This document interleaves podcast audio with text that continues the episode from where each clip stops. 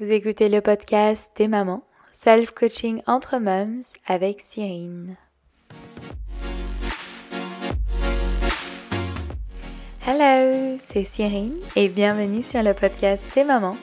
Je suis nouvelle maman depuis maintenant presque deux ans, mais aussi une yogi passionnée par le bien-être et le développement personnel. Pour cette nouvelle édition, je te propose de découvrir avec moi le self-coaching qui m'aide au quotidien à devenir la meilleure version de moi-même. Dans ce podcast, je partage et analyse le développement personnel que je cultive et qui évolue depuis que je suis devenue maman. Nous avons toutes en nous les clés pour améliorer notre santé mentale et physique. Alors, découvrons-les ensemble. Belle écoute Hello les mamans, j'espère que vous allez bien cette fin d'année, enfin, c'est quoi, en fin novembre. Les fêtes approchent et en tout cas pour ma part, euh, il s'en est passé beaucoup de choses, donc j'ai pas été vraiment très présente ces temps-ci avec l'arrivée, enfin la, la, nouveauté de la crèche. Euh, voilà, avec un petit garçon de deux ans. Et justement, j'ai choisi de faire un épisode justement sur notre capacité à être maman et en même temps humaine. Pourquoi? Parce que c'est vrai que avec, avec l'arrivée justement des deux ans mon fils vraiment a découvert ses émotions et en même temps, je crois que j'ai découvert aussi beaucoup de nouvelles émotions que je n'arrivais peut-être pas à nommer moi-même. Et voilà, comme vous savez, à tout âge, à cet âge-là, bah, c'est une période difficile et ils ont vraiment besoin d'être accompagnés. Mais je me demandais, et c'est une période où vraiment je me suis posé cette question, mais comment on fait nous en tant que parents quand on a vraiment déjà nous-mêmes des idées préconçues sur nos émotions, quand on a appris à les cacher, à ne pas en parler, ou en tout cas à ne pas vraiment montrer vraiment ce qui se passe en nous et ces émotions-là qui sont peut-être un peu pas très agréables. Donc bien sûr, j'ai fait un épisode sur les émotions, je vous invite à revoir. Mais là, je voulais vraiment réconforter les mamans et qu'on arrive à se dire être maman, c'est aussi montrer notre humanité à nos enfants et qu'on casse un petit peu, qu'on sorte un petit peu de ces idées, ce conditionnement qu'on a eu étant enfant, que peut-être pour certaines d'entre vous, vous ne l'avez pas eu, et ce qui est super, mais en tout cas moi, je, l'ai vécu. Et, et, je trouve que ça, j'ai retrouvé ça dans nos propos, la façon dont on parle à nos enfants. Je vais vous donner des exemples, comme ne pleure pas, ou bien encore c'est rien, récompenser pour que l'enfant ne montre pas ses émotions, ne pleure pas, ne crie pas, tout ça. Tiens un gâteau, ne crie pas, comparer encore, regarde l'autre garçon est sage, donc c'est-à-dire que il ne pleure pas. Donc c'est-à-dire que on montre déjà, déjà étant vraiment enfant, que montrer ses émotions, avoir des émotions qui sont peut-être pas agréables, bah, c'est pas bien, on devrait pas l'avoir. Donc finalement, on nie un petit peu cette, cette nature.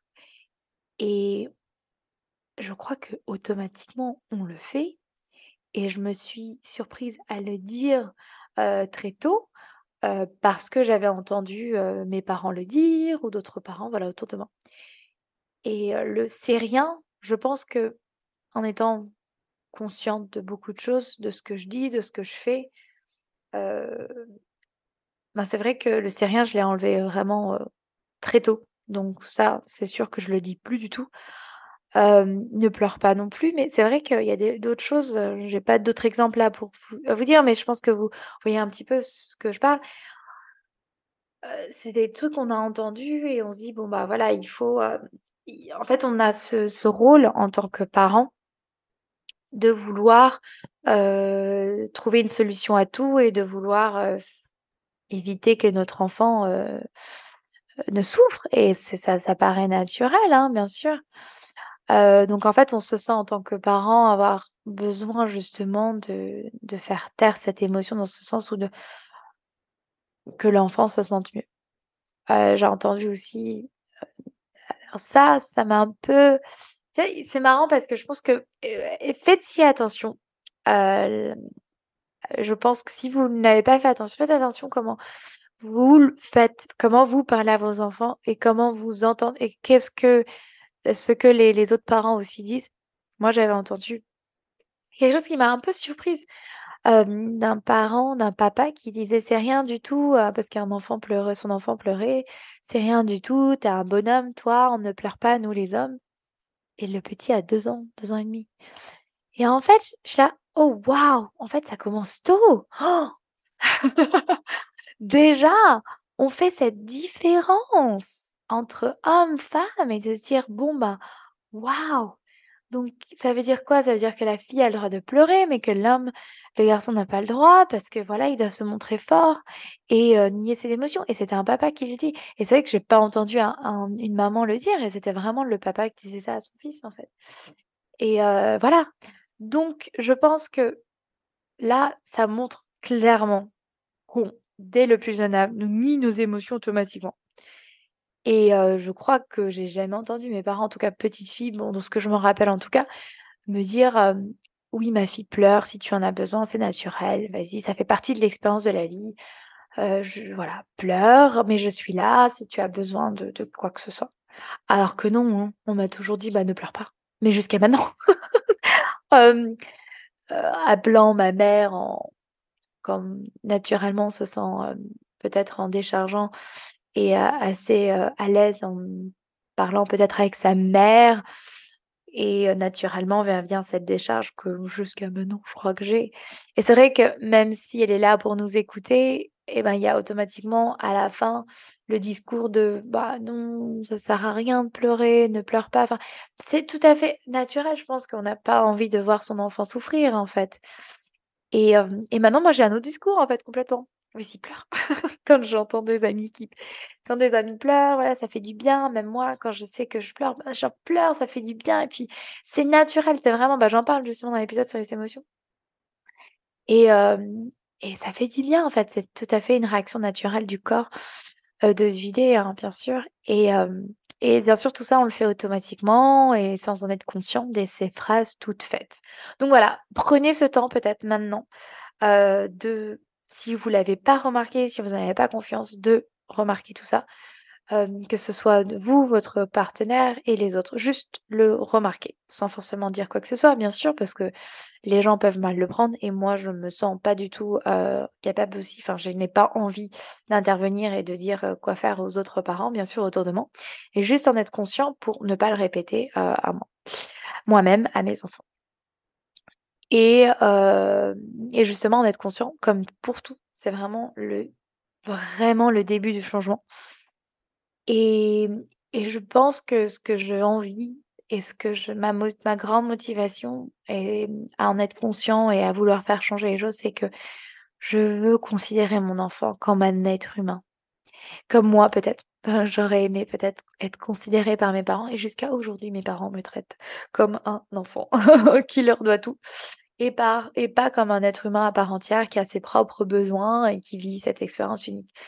Et ça ça peut aller jusqu'à même là et même ma sœur qui a, heu, 39 ans, je peux vous dire que voilà, on a des discours, heu, toutes les 2 quand on on en parle ensemble.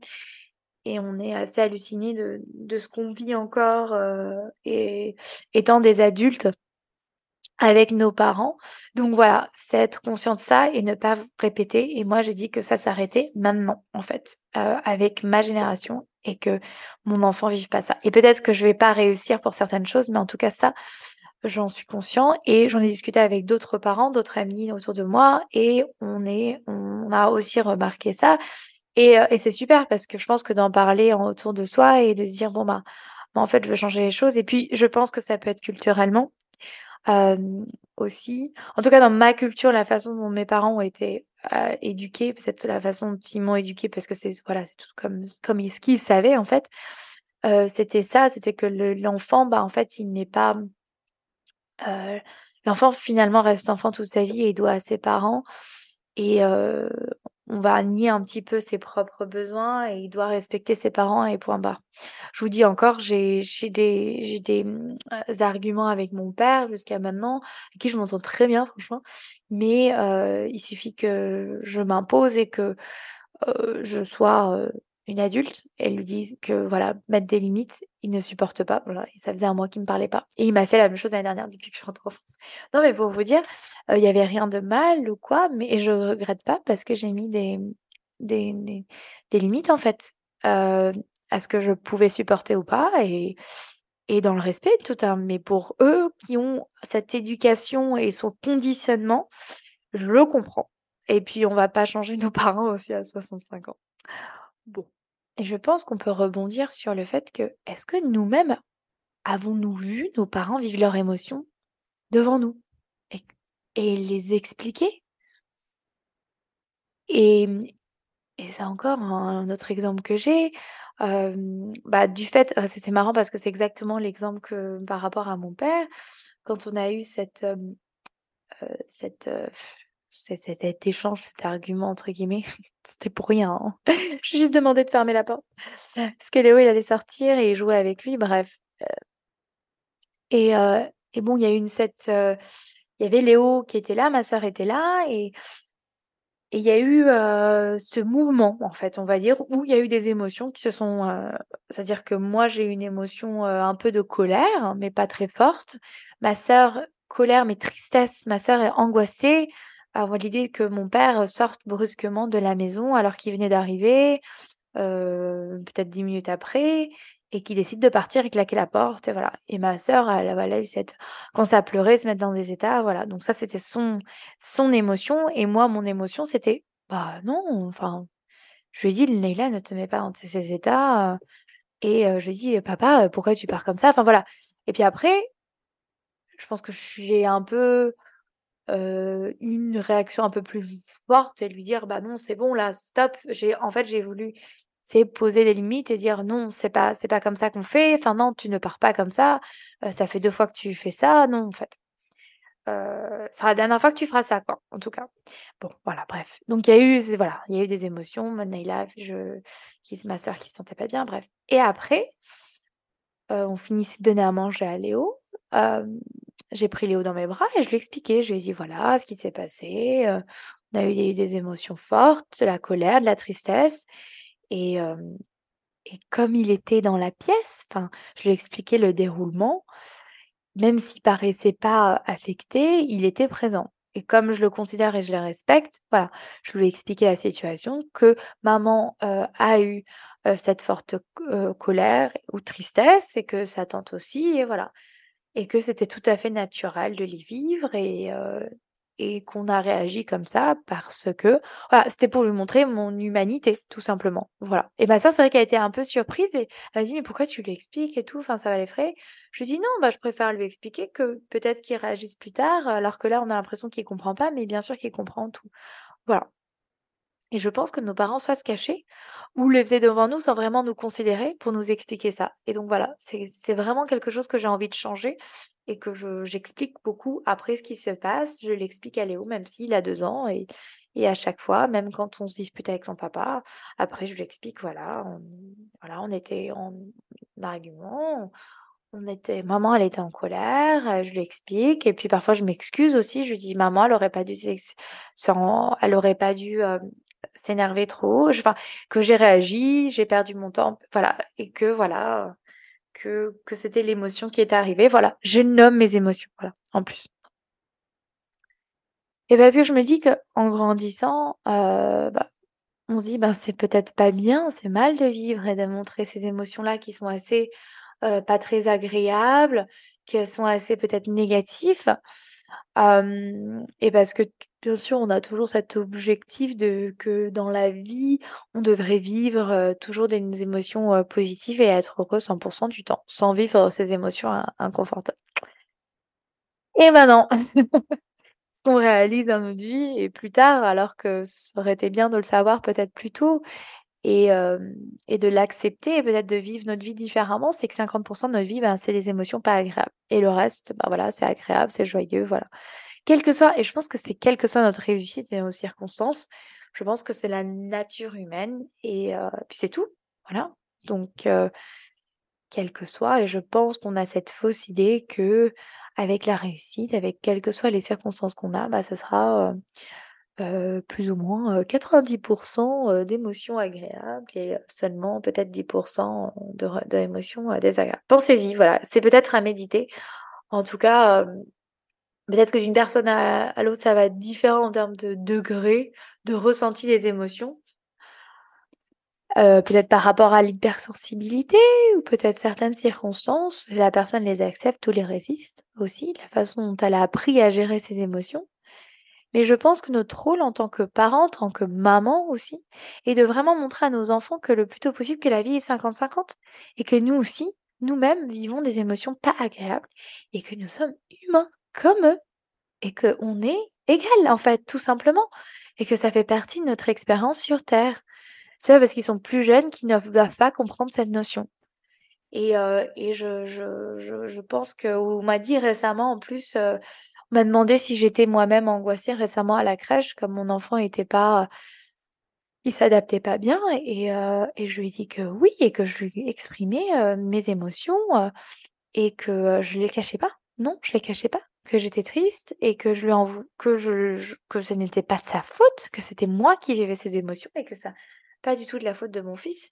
Donc je vais pas dire à mon fils: «Oui, heu, je suis triste parce que tu ne t'adaptes pas à la crèche». Non, ça n'a rien à voir. C'est moi qui vis ces émotions et je veux aussi séparer ça. Parce qu'à la crèche, hem, les personnes de la crèche m'ont dit de lui dire que c'était de sa faute, en fait, limite. Enfin, c'est mon interprétation, mais c'est ce qui est ce qui est dit. Quand je vous dis mot pour mot ce que la crèche m'a dit, c'est de lui de leur montrer mes émotions à à une fin de le faire culpabiliser et que justement il s'adapte à la crèche et qu'il se sente mieux, alors que pas du tout. Moi, j'ai justement séparé ça. Les émotions que j'ai, mon fils n'ont aucun aucun heu, ce n'est pas de ta faute en fait, c'est moi qui vis l'émotion et je ça veut pas je veux je veux pas que tu penses que je je sois triste parce que c'est à cause de toi. Je vis ces émotions parce que c'est mon interprétation de ce que ce qui se passe, mais en aucun cas, je vais lui dire de que je suis triste à cause de lui. Et voilà, il y a des notions comme ça, vraiment, il y a des et fait ces petites des petites nuances comme ça, mais qui vont faire la différence, voilà. Et heu et quand on montre ses ses émotions, bah, c'est aussi pleurer devant son enfant, après je dis pas qu'on doit faire tout le temps, mais en tout cas, s'il y a l'émotion qui est là, bah, moi je prépare l'exprimer, et il sait ce que c'est, voilà, quand on est triste, bah, on en parle, je dis juste: «Bon voilà, heu, bon allez» et puis quand j'ai envie de me me retrouver seule, ben, je le fais bien sûr, mais voilà, quand, il se trouve, il y a des moments, voilà, où j'ai dû craquer devant mon fils et voilà, quoi, je lui ai expliqué et que bien sûr que ce n'était pas de sa faute et que c'est naturel et que ça va aller. Voilà et si je pense que si on commence à cacher ses émotions, on est en train de montrer tout simplement à son enfant que on est super humaine et que quand il grandira, il ne vivra pas, il ne saura pas, il ne connaîtra pas enfin, il identifiera ses émotions comme étant négatives puisqu'il ne les aura pas vraiment vues, dans ses modèles qui sont ses parents, voilà. Et et je veux pas que mon enfant pense que dans la vie, il faut juste seulement rechercher les émotions positives, voilà, parce que c'est irréaliste, c'est pas du tout ça la vie. Donc voilà et pourquoi on ne devrait pas les préparer à leur vie de demain d'adultes et pour qu'ils puissent s'épanouir et être autonomes? Je pense que ça commence maintenant, à cet âge-là. Ils comprennent tout déjà depuis notre création, depuis qu'ils sont dans notre ventre. Donc même si on reçoit pas forcément les feedbacks, en tout cas moi, mon enfant, il ne parle pas vraiment, heu, quelques petits mots, quelques petites phrases vraiment, mais parfois je sais pas vraiment s'il comprend, mais j'assume qu'il comprend tout et hem, moi je pense qu'il faut déjà dès le début, depuis qu'ils sont bébés, les considérer comme des êtres à part entière et qu'ils vont devenir les adultes de demain et je pense que c'est notre responsabilité. Alors en montrant qu'on ne se permet de vivre ses émotions naturellement, sans les nier ou les résister devant eux, c'est déjà, je pense, la clé de leur faire comprendre que nous sommes humains, tout comme eux et que ça fait partie de la vie et il faut arrêter de, voilà, de montrer qu'on est, su des super humains, que ce soit la maman ou le papa et qu'on va, voilà, on est là pour les accompagner dans leur découverte d'eux-mêmes, leur nature humaine, leurs identités et qu'on les considère et qu'on normalise leurs émotions sans les nier, car c'est important. Leurs émotions sont importantes. Donc voilà, un épisode ici vraiment pour arrêter un petit peu d'entretenir ce mythe de vouloir être 99% du temps et d'entretenir, de vouloir pardon, entretenir que des pensées positives, c'est juste irréaliste. La vie, c'est 50-50, 50 d'émotions négatives, 50 d'émotions positives. Après, à nous de voir comment on l'a comment on vit ces émotions, à quelle fréquence. Mais en tout cas, si on commençait déjà par montrer le bon exemple à nos enfants depuis le plus jeune âge, que la vie, c'est comme ça et qu'on peut vivre nos émotions et qu'on n'a pas à les cacher, je pense que ce sera vraiment les adultes de demain qui seront peut-être beaucoup plus à l'aise dans leur vie et peut-être mieux mentalement et prêts à accomplir leurs rêves. Merci pour vos écoutes cette année et je vous souhaite de très belles fêtes de fin d'année. À très vite. Merci beaucoup. Merci d'avoir écouté cet épisode et pris ce temps pour prendre soin de toi mentalement. Si tu es maman, je t'invite à me retrouver sur le compte Instagram Tes Maman Podcast pour échanger si tu as des questions ou expériences à partager. Merci et à la semaine prochaine pour un nouvel épisode Tes Mamans.